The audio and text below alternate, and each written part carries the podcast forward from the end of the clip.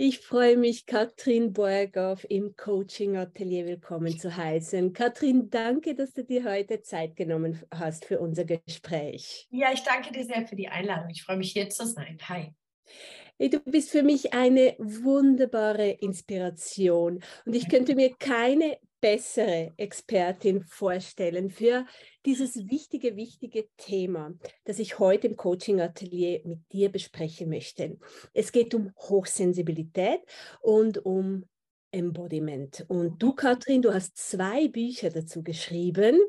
Hochsensibel Mama sein mhm. und so feinfühlig und so stark. Also du behandelst dieses wichtige Thema ähm, aus der Perspektive einer Mama mit Hochsensibilität, aber auch wie Eltern und ich denke auch, ähm, du weißt ja, ich bin Lehrperson, also mhm. wie Lehrpersonen hochsensible Kinder im Klassenzimmer begleiten können.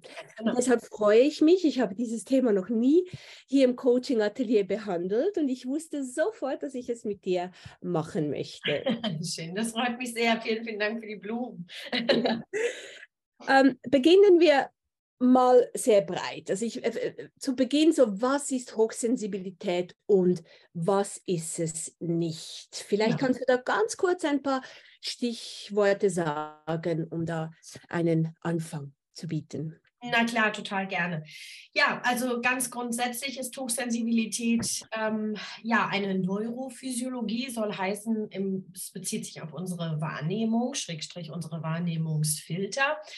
Und als ich mich mit Hochsensibilität angefangen habe zu beschäftigen, da hieß es ganz oft, hochsensible Menschen seien Menschen, die nicht filtern könnten. Alles würde angeblich ungefiltert zu ihnen kommen. Und das stimmt so nicht ganz. Jeder Mensch hat Filter. Wir nehmen unsere Welt immer sehr individuell wahr und ein Grund dafür, dass wir beide, wenn wir uns in einem Raum aufhalten würden, diesen Raum, die Möbel und die Farben völlig unterschiedlich wahrnehmen würden, sind eben unsere Filter. Und die setzen sich manchmal durch die genetische Disposition zusammen, also dadurch, wie der Mensch geboren ist, wie, der, wie das Gehirn geformt ist von Geburt an.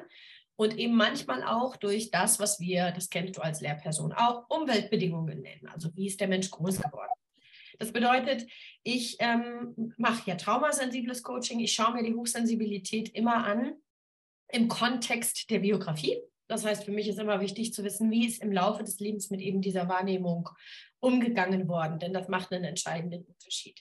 Gucken wir uns Hochsensibilität erstmal einfach nur so an. Was ist Hochsensibilität? Dann bedeutet es erstmal einfach nur, dass man herausgefunden hat, dass es Menschen gibt, die am äh, Bereich der Wahrnehmungsareale im Gehirn eine sehr hohe Konzentration an Neurotransmittern haben das bedeutet, ähm, sehr, sehr, sehr viel Reize von außen aufnehmen und auch direkt verarbeiten. Also einfach in der Lage sind, ganz, ganz viele Informationen aus der Umwelt, die sie umgibt, aufzunehmen und auch zu verarbeiten im Gehirn.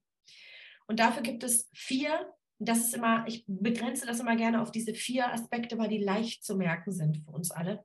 Es gibt so vier ähm, Charakteristika, die man an der Hand dessen man erkennen kann, ob es eine Hochsensibilität ist oder eben nicht.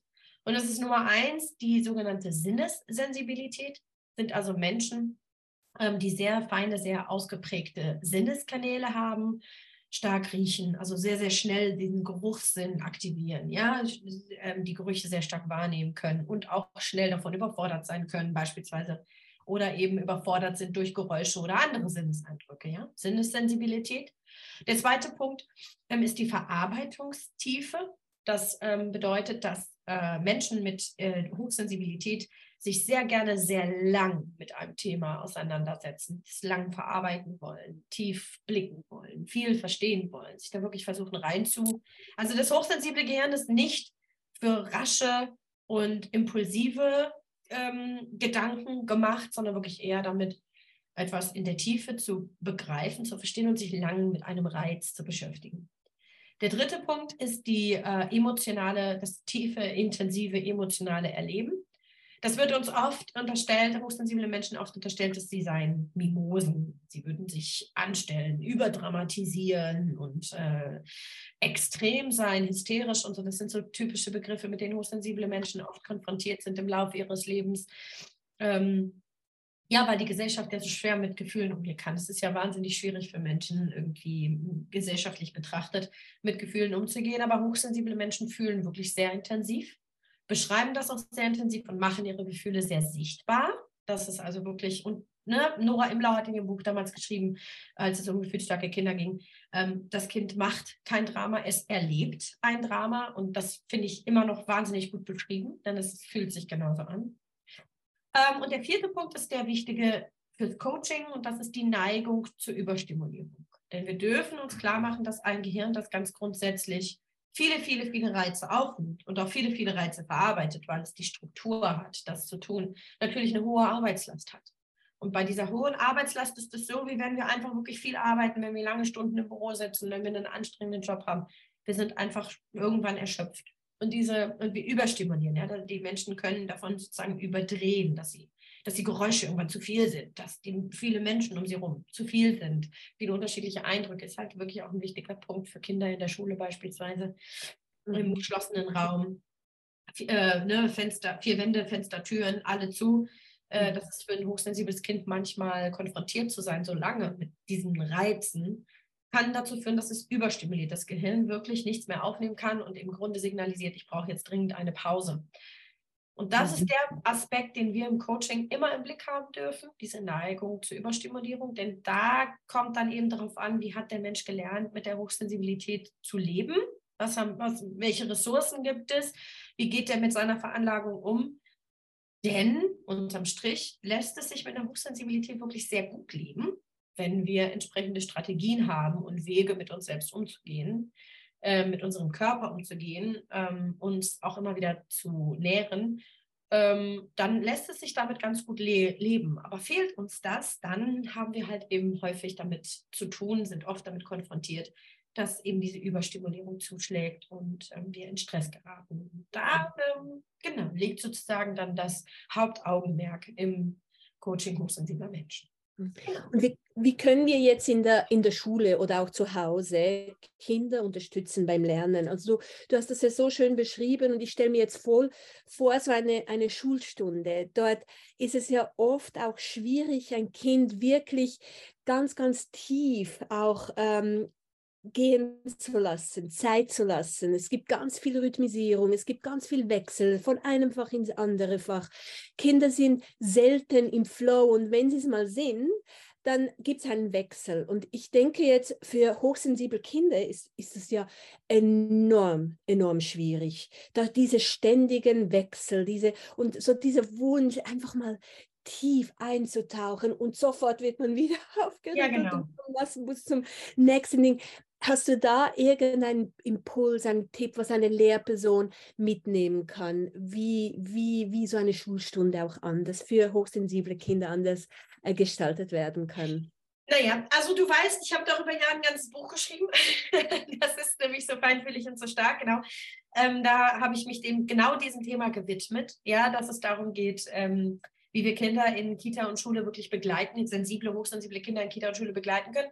Und das ist jetzt natürlich auch ganz, ganz schwierig zu beantworten, denn, ähm, also, weißt du, meine kurze Antwort lautet, ähm, dass Lehrkräfte eigentlich damit schon, also dass die das tun sollen, ist eigentlich schon viel zu viel verlangt, ja, weil die Lehrperson hat viel, also unfassbar wenig Zeit für unheimlich große Lehrpläne und ähm, Dinge, die da gefälligst in Kinder gebracht werden sollen, unterrichtet werden sollen. Ähm, die Klassen sind groß, die Unterstützung schlecht, die Pausen zu kurz. Ähm, worauf ich hinaus will, ist, das System krankt und braucht ganz, ganz dringend meiner Meinung nach eine entscheidende Reform, die käme allen zugute. Ja, also jetzt sozusagen auf uns auf die Lehrkräfte zu stürzen und zu sagen, so, mein Kind ist hochsensibel und du hast jetzt zu machen, dass es nicht mehr so viel Stress hat, lieber Lehrer, liebe Lehrerin, ähm, ist mir persönlich zu kurz gedacht. Ähm, tatsächlich ist mein viel, viel größerer Wunsch, dass ähm, Kinder, die beispielsweise sensibel oder hochsensibel sind und da einfach die Unterstützung brauchen, weißt du, dass vor allem Eltern und Lehrkräfte sozusagen für die Kinder so eine Art Allianz bilden, gemeinsam arbeiten aber es wird tatsächlich, äh, wenn wir jetzt uns darüber unterhalten, welche Methoden wir anwenden, damit dann hochsensible Kinder in dem bestehenden System auch klarkommen, niemals eine Veränderung des Systems geben. das uns aber alle eigentlich immer wieder in Schwierigkeiten bringt. Also grundsätzlich die kurze Antwort und ich weiß auch leider die super schwierige gleichzeitig ist, das System ist einfach scheiße. Das ist einfach, es ist, funktioniert so einfach nicht. Und ähm, das ist auch etwas, was dieses, was mein Buch wirklich sehr, sehr deutlich sagt, ist, ähm, so tolle Strategien kann es nicht geben, dass wir Lehrer, die sowieso schon eine arschvolle Arbeit haben und gestresste Kinder irgendwie so hinbiegen, dass sie dann doch dieses bekloppte System aufrechterhalten können. Weil das aber schwierig ist und noch wahnsinnig viele Jahre Zeit braucht, ähm, ist das Aller, Allerwichtigste, was tatsächlich ähm, Lehrkräfte mit äh, sensiblen, hochsensiblen Kindern tun können. Ähm, zum einen die Kommunikation. Ähm, es findet immer noch sehr, sehr wenig Gespräch darüber statt, was mit den Kindern wirklich los ist und wie die gerade fühlen. Ähm, wir haben immer noch doll zu kämpfen mit Vorurteilen in Richtung Tyrannenkind, sitzt nicht still, boykottiert den Unterricht. Ähm, also wir haben immer noch oft damit zu tun, dass tatsächlich Lehrkräfte nicht erkennen, wann ein Kind Stress hat, und, ähm, sondern das eher so auf sich beziehen, was häufig mit der Lehrkraft selbst, also das ist oft kein persönlicher Affront des Kindes gegen die Lehrkraft, sondern ein Zeichen von Stress.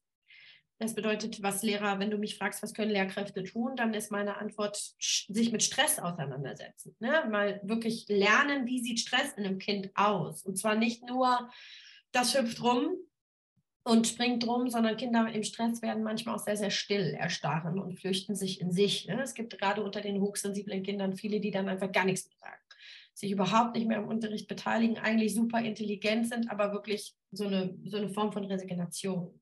Also sich mit Stress zu beschäftigen, ähm, die Kinder in dieser Situation wirklich auch zu sehen, ne, was du gerade beschrieben hast zum Beispiel. Schon alleine dieses Verständnis hilft ganz oft dafür, in andere Kommunikation zu treten, dass Lehrkräften auch bewusst ist. Ne? Die kommen einfach nicht in den Flow und wenn sie dann da drin sind, müssen sie wieder wechseln. Es hat sehr, sehr viel zu tun mit gegenseitigem Verständnis von Stress, der da einfach entsteht. Mhm. Und ähm, was ähm, wir sehr, sehr gerne beibringen und mitgeben, ist halt ja im Grunde so eine Form von bewegtem Klassenzimmer, also im Grunde so eine Form von kleinen Übungen, die ähm, zu Beginn einer Unterrichtsstunde oder auch zum Ende einer Unterrichtsstunde diese kleinen, oft von Stress geplagten Körper entlasten. Dass sie wirklich, weil, weißt du, Stresshormone bauen sich nicht von alleine ab, die müssen aktiv abgebaut werden. Mhm. Und ähm, da gibt es eine Vielzahl an wirklich sehr effektiven Übungen, die man machen kann mit der gesamten Klasse die dann dazu führen, dass die Kinder über diesen Abbau von Stresshormonen in die Ruhe kommen und dann schneller einchecken können in den Unterricht. Das sind jetzt nur ganz kleine Beispiele, ähm, denn ganz wichtig für mich ist eben zu sagen und darum auch eingangs diese Tirade. Ähm, es, kann, es, ist halt leider nicht damit getan, dass die Lehrkräfte jetzt in den 45 Minuten, die sie haben, irgendwie sich wer weiß was ausdenken. Da müssen Eltern dann eben auch mitarbeiten und ähm, gemeinsam Hand in Hand arbeiten. Also ich kenne viele Lehrkräfte, die gar keine schlechten Menschen sind, sondern selber halt einfach irgendwie gerne eine Veränderung wollen, aber eben mit dieser kurzen, knappen Ressource gar nicht wissen, wie. Ne? Und da braucht es wirklich viel, viel, viel Kommunikation, viel Gespräch und eine Zusammenarbeit zwischen Lehrkraft und Eltern. Ja.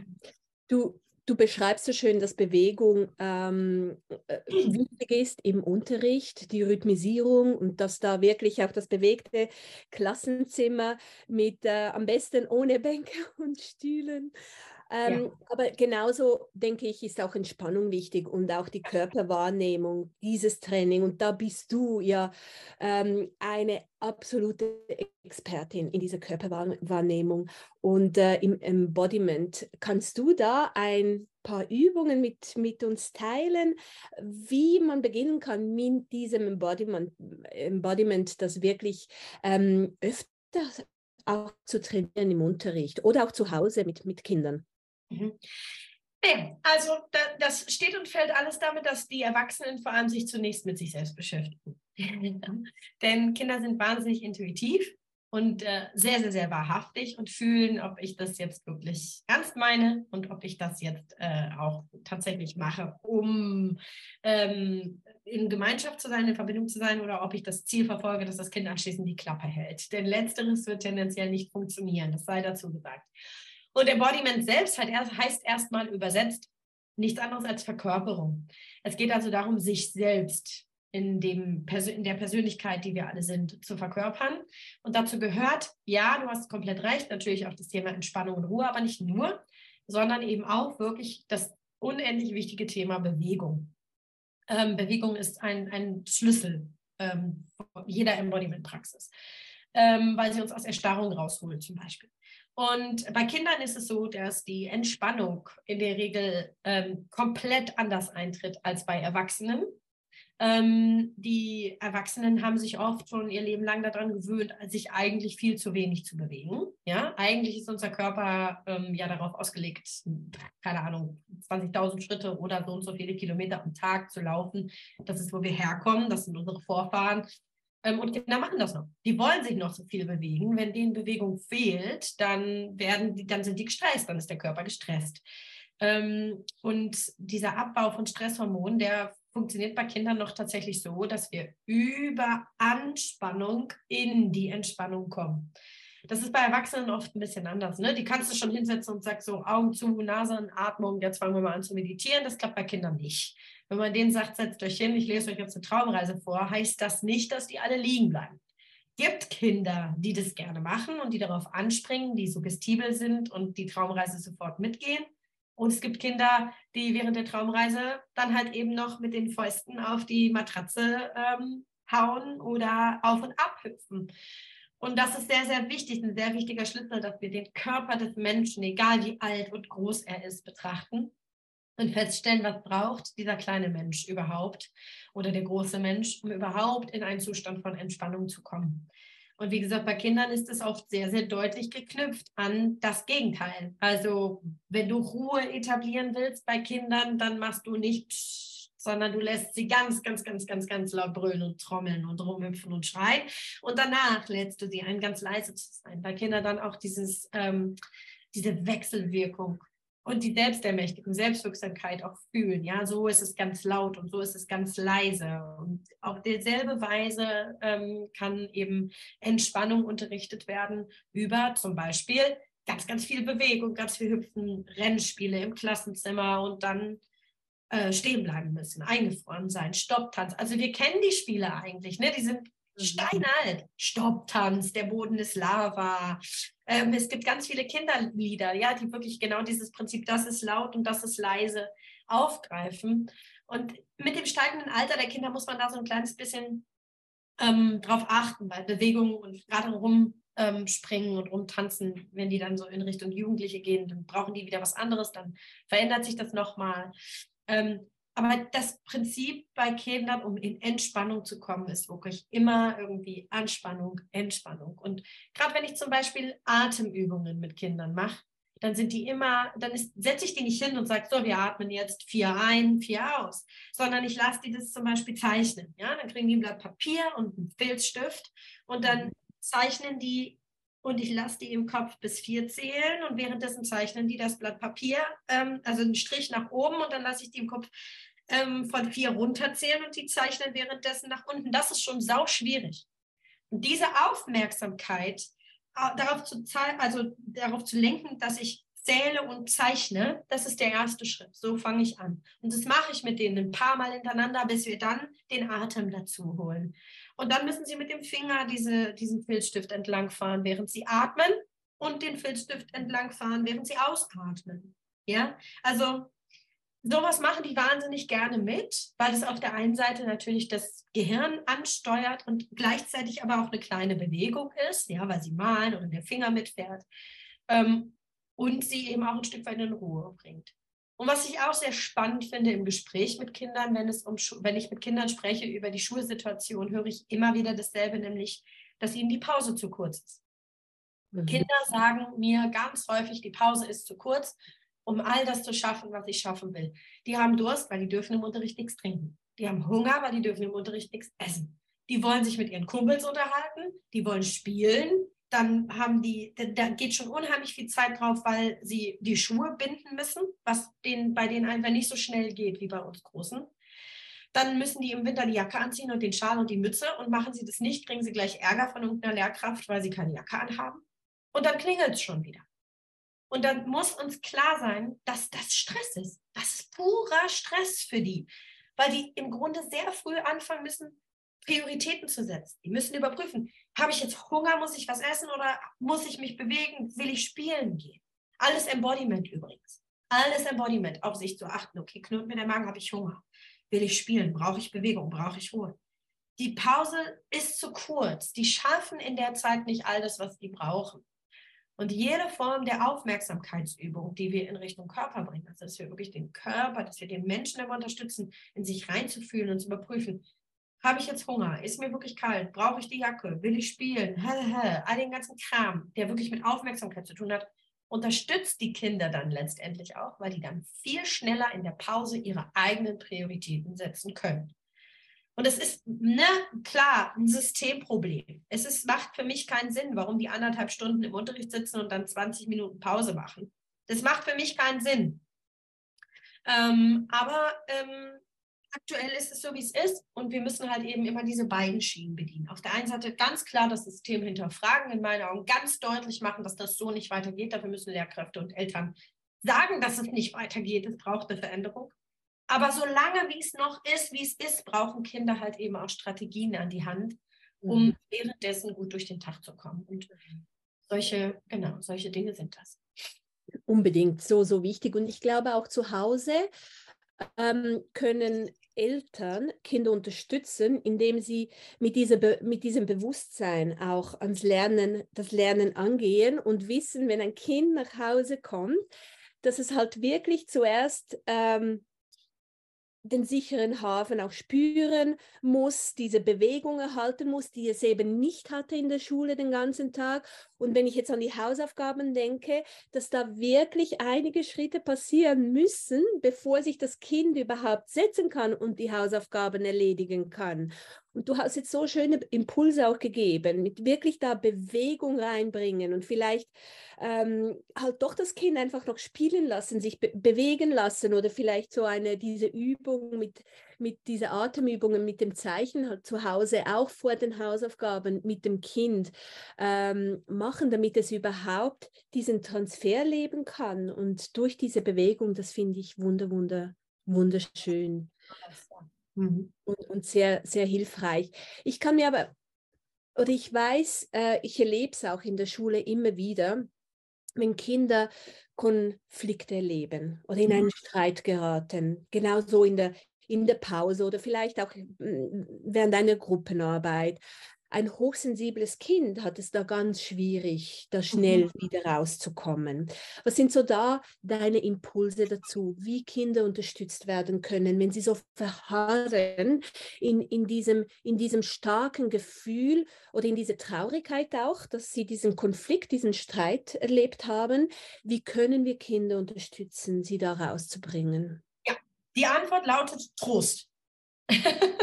also es ist, wir brauchen sie komplizierter machen, als es ist. Äh, wenn ich mich mit jemandem streite, der mir wichtig ist, oder ich auf dem Schulhof das Gefühl hatte, mich haben irgendwie ältere Kinder gejagt, oder ich hatte am Klettergerüst eine Auseinandersetzung mit äh, einem Jungen aus meiner oder einem Mädchen aus meiner Klasse, dann ähm, ist die Antwort Trost. Ähm, zum Beispiel ist es so, dass äh, meine Kinder sehr regelmäßig von sozialen Konflikten äh, auf dem Schulhof berichten, was menschlich ist, ähm, weil wir halt eben, wir Menschen in sozialen Beziehungen halt nicht beginnen, dass wir uns Geschenke machen, sondern wir hauen uns erstmal die Schippe auf den Kopf. Ja, das kennen wir schon von Kindern aus dem Sandkasten.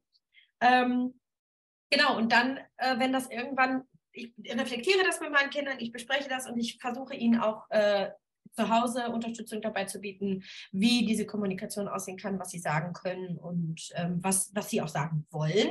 Ja? Das ist so mein äh, Anteil. Aber wenn das irgendwann äh, einen, so einen Rahmen annimmt, wo ich wirklich das Gefühl habe, so jetzt kann ich hier von zu Hause auch nicht mehr viel machen, weil das muss in der Schule bleiben, auf dem Schulhof äh, findet das statt und da muss es auch geklärt werden. Dann rufe ich die Lehrkräfte meiner Kinder an und frage tatsächlich äh, als allererstes, wie die Kommunikation, wie die Gespräche über diese soziale Interaktion im Klassenverbund geführt werden. Also ich frage erstmal, hallo Frau sowieso, hallo Herr sowieso, wie sieht denn das aus? Wie ist denn Ihre Form, das mit den Kindern in der Klasse zu reflektieren? Ähm, mir ist wichtig zu wissen, wie stehen die Lehrkräfte meiner Kinder zu dieser sozialen Interaktion? Also sind die neutral? Reflektieren die das? Ähm, nehmen die das wahr? Wie gehen die mit Kloppen? Weil es gibt ja Menschen, die sagen, ja, ist ja normal, dass die Kinder sich kloppen. Und es gibt Menschen, die sagen, ich, ähm, nee, ich kläre dann als erstes mal, wer, ähm, wer Schuld hat. Oder so. Ja, es gibt ja sehr viele unterschiedliche Herangehensweisen ans Reflektieren. Und ähm, versuche dann mit den Lehrkräften meiner Kinder wirklich auch Gespräche darüber zu führen, wie ich mir das beispielsweise wünschen würde. Ja, wie ich mir wünschen würde, dass das reflektiert wird und frage die, ob das wirklich möglich ist, dass die Gespräche im Klassenverbund über diese Streits und Konflikte, die da stattfinden, äh, ob das möglich ist, dass die das mitnehmen in die Klasse. Und mhm. oft ist es so, wenn es dann in der großen Runde reflektiert wird, äh, gerade in den unteren Klassen, fragen die Lehrkräfte ja dann, ne, wie sie sich dann fühlen zum Beispiel. Das ist was, was ich wirklich sehr, sehr häufig mit den Lehrkräften immer mal wieder bespreche. Redet ihr auch über Gefühle? Fragt ihr die Kinder auch, wie die sich denn dann fühlen anschließend? Äh, weil es ist dann der Raum für Kinder, äh, wirklich auch zu sagen, das hat mich verletzt. Ich bin darüber traurig oder ich bin darüber wütend. Und ähm, wenn das ein, wenn das in, weißt du, dass die Reflexion nicht nur darüber geht, zu sagen, wer hat Schuld, oder ist das erlaubt oder ist das nicht erlaubt? Nein, Beinchen stellen darfst du nicht. Und das ist, das darfst du aber nicht machen, sonst musst du äh, morgen eine extra Aufgabe schreiben. Das bringt Kindern 0, gar nichts. Das ist totaler Blödsinn, weil sie darüber nichts lernen. Sobald Stress im Nervensystem fließt, lernen wir nichts mehr. Wir sind im Überlebensmodus. Und ähm, diese reflektierenden Gespräche dann später im, im, in der Klassengemeinschaft, ähm, die wirklich Raum lassen für die Gefühle der Kinder, machen einen Unterschied, weil sie tröstend sind. Ja, und die brauchen, und das ist mir wichtig zu sagen, ein tröstendes Gespräch, ein verbindendes Gespräch mit einem Kind braucht nicht zweieinhalb Stunden. Mhm. Es braucht auch nicht die ganze Unterrichtszeit. Es sind oft fünf oder sieben Minuten. Dann ist für die das Thema sowieso erledigt. Aber mhm. es ist gar nichts zu tun, dass die wirklich vom Schulhof wiederkommen. Wir haben es erlebt, dass, keine Ahnung, drei Jungs meinen Jungen festhalten und ihn schubsen oder in die Ecke drängen. Und er hat dann keinen Raum, darüber zu sprechen anschließend, im, in der Klassengemeinschaft. Da geht das komplett unter. Da geht das unter. Und äh, mein Großer zum Beispiel, der ist schon an dem Punkt, dass der sagt, ich sage keinem Lehrer mehr Bescheid, weil die kümmern sich sowieso nicht drum. Ja, deswegen mache ich das halt ständig. Ja, deswegen rufe ich da halt dauernd an und schreibe ständig E-Mails, weil mir ist das wichtig. Mir ist wichtig, dass diese reflektierenden Gespräche, dass wir uns alle mal klar machen, das braucht keine 45 Minuten, nur um das zu klären. Es braucht fünf. Mhm. Wenn diese fünf Minuten in der Unterrichtszeit nicht möglich sind, um mit meinem Kind über Gefühle zu sprechen, dann haben wir, ja, ich weiß, ich fange schon wieder damit an, aber ein Systemproblem. Und ich möchte dann verlangen, dass sie möglich gemacht werden, weil wir sind Menschen mit einem Nervensystem und mit Gefühlen und brauchen nach herausfordernden Konfliktsituationen kurz mal Trost. Übrigens auch in den oberen Klassen. Auch da ist es wichtig. Mhm. Ja. Absolut. Und die Zeit, die Zeit ist ja eigentlich schon da. Also, man muss sie einfach nur nehmen. Also das kann ich auch, ähm, das ja. kann ich auch so unterschreiben, dass, dass, dass das absolut, absolut möglich ist. Und ähm, wenn, wenn ich jetzt aber wenn ich jetzt an, an die verschiedenen ähm, Aussagen auch denke, die, die eine Lehrperson, aber auch zu Hause, die ein Kind äh, äh hören kann von Erwachsenen, wie die, die so das Scha ein Schamgefühl auch auslösen. Mhm. mhm. Ähm, das, ist ja, das ist ja etwas, das wirklich ähm, Spuren hinterlässt. Und zwar schwerwiegende und ja, äh, Spuren, die auch äh, nachhallen. Was kannst du da so mitgeben? Was ist wichtig in der Kommunikation äh, mit hochsensiblen Kindern? Und ich denke vor allem auch an an Buben, an Jungs, ähm, mhm. ähm, die halt vielleicht schnell mal hören, ah, sei doch nicht so dünnhäutig oder so, äh, äh, so sensibel oder so ein Weichei oder was, was auch immer, was ja wirklich, wirklich schwierig ist für ein Kind, für ein das junges Kind vor allem auch zu, zu verarbeiten. Mhm. Ja, ist es. Ich gebe dir völlig recht. Ähm, ich glaube, wir müssen differenzieren. Also Eltern dürfen diese Sätze aus ihrem Vokabular idealerweise komplett streichen. ähm, ja, weil wir als Hauptbindungsperson natürlich auch ganz, also 80, 90 Prozent dieses Nervenkostüms natürlich auch immer wieder formen. Und uns muss klar sein, egal was in der Schule passiert, den immer größeren Einfluss haben immer die Eltern. Ja, also das, was zu Hause passiert, ist für Kinder immer, immer, immer viel, viel, viel wichtiger, als was in der Schule passiert. Das ist Fluch und Segen zugleich. Äh, denn natürlich muss ich da als Eltern immer schauen, welche Sätze ich zu meinen Kindern spreche und wie ich ganz grundsätzlich mit, mit ihnen umgehe. Klar, ich muss das immer irgendwie im Blick behalten und reflektieren. Aber es ist auch Segen, denn ich kann auch wissen, dass die Dinge, die in der Schule passieren, ja, klar werden die mein Kind prägen und ähm, was mit ihm machen. Und gleichzeitig habe ich eben so riesengroßen Einfluss, um auch ein großer Resilienzfaktor zu sein. Also mein Kind auch wirklich dann zu Hause wiederum zu stärken und zu trösten, wenn da etwas passiert ist, das es verletzt hat.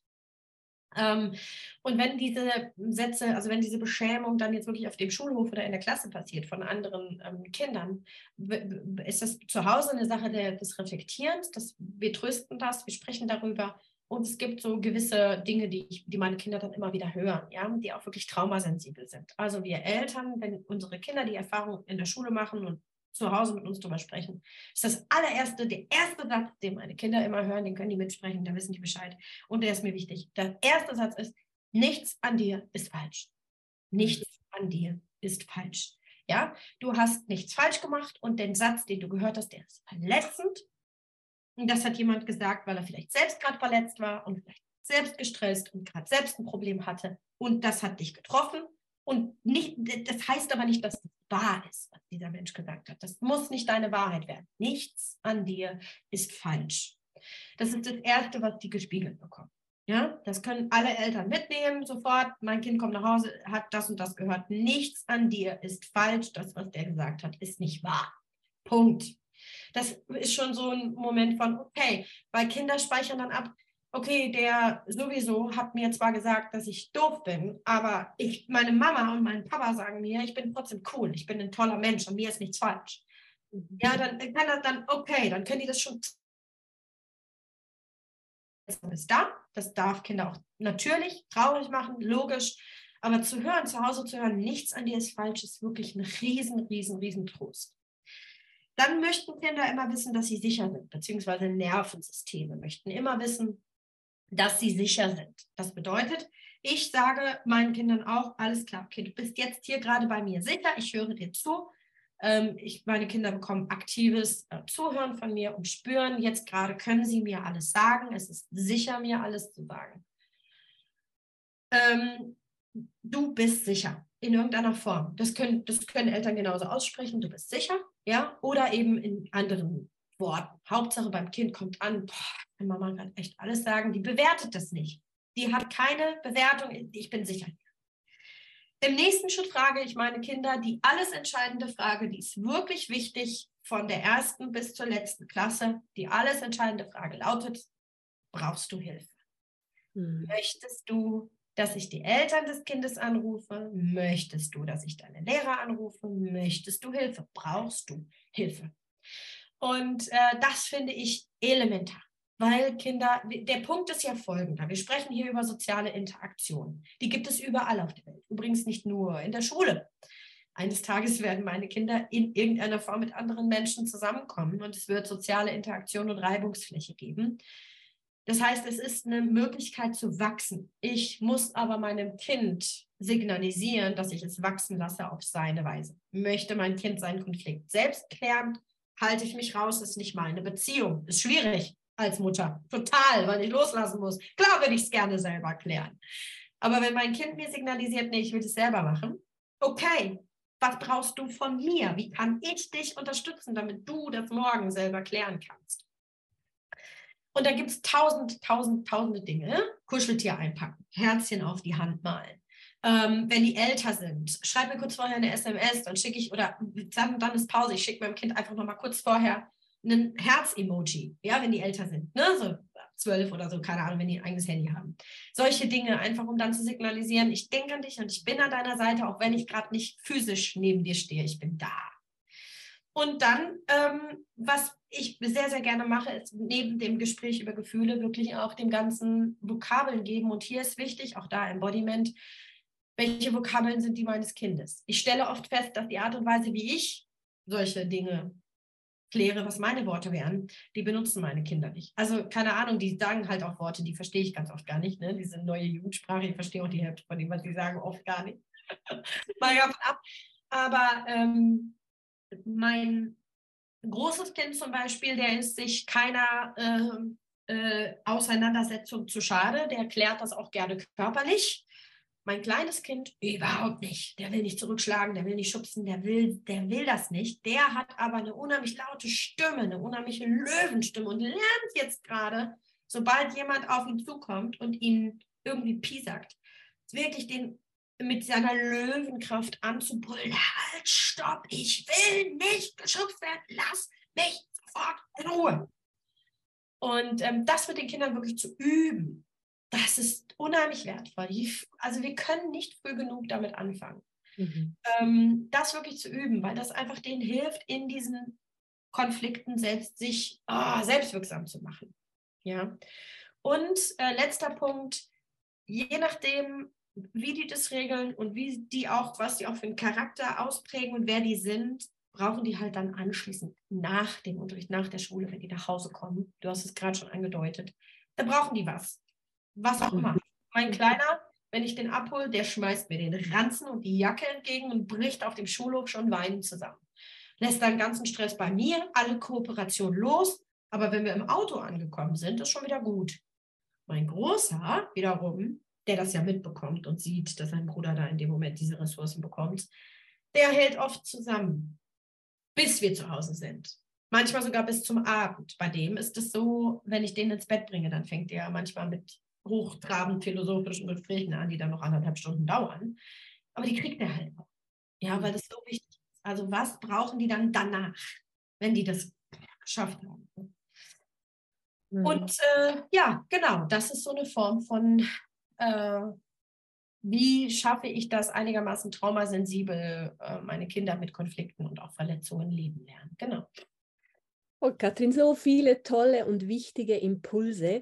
Vielleicht können wir da nochmals eine Zusammenfassung bieten zum Schluss. So wenn, ähm, wenn ich das jetzt äh, alles auf mich einwirken lasse, was zu Hause passieren kann. Also erstens, dass wir Erwachsene, Begleitpersonen als Vorbilder zuerst mal uns selbst stärken. Alles, was du jetzt so erzählt hast, das braucht ja eine eine Elefantenstärke, das auch als, als Begleitperson ähm, sage jetzt mal auch auszuhalten manchmal. So diese Explosionen zu Hause, diese Wutausbrüche, diese Unzufriedenheit, das, das, das erfordert ganz, ganz viel Kraft. Also muss ich dafür sorgen, dass es mir gut geht. So diese ja. Selbstfürsorge, die ist so unendlich wichtig, dass ich überhaupt eineinhalb Stunden zusammen mit meinem Kind philosophieren kann, irgendwie. Ja, das, das, ist wirklich mhm. nicht einfach. Also, dass ich da wirklich auch stark bleiben kann und das meinem Kind geben kann, was ich spüre, was es braucht.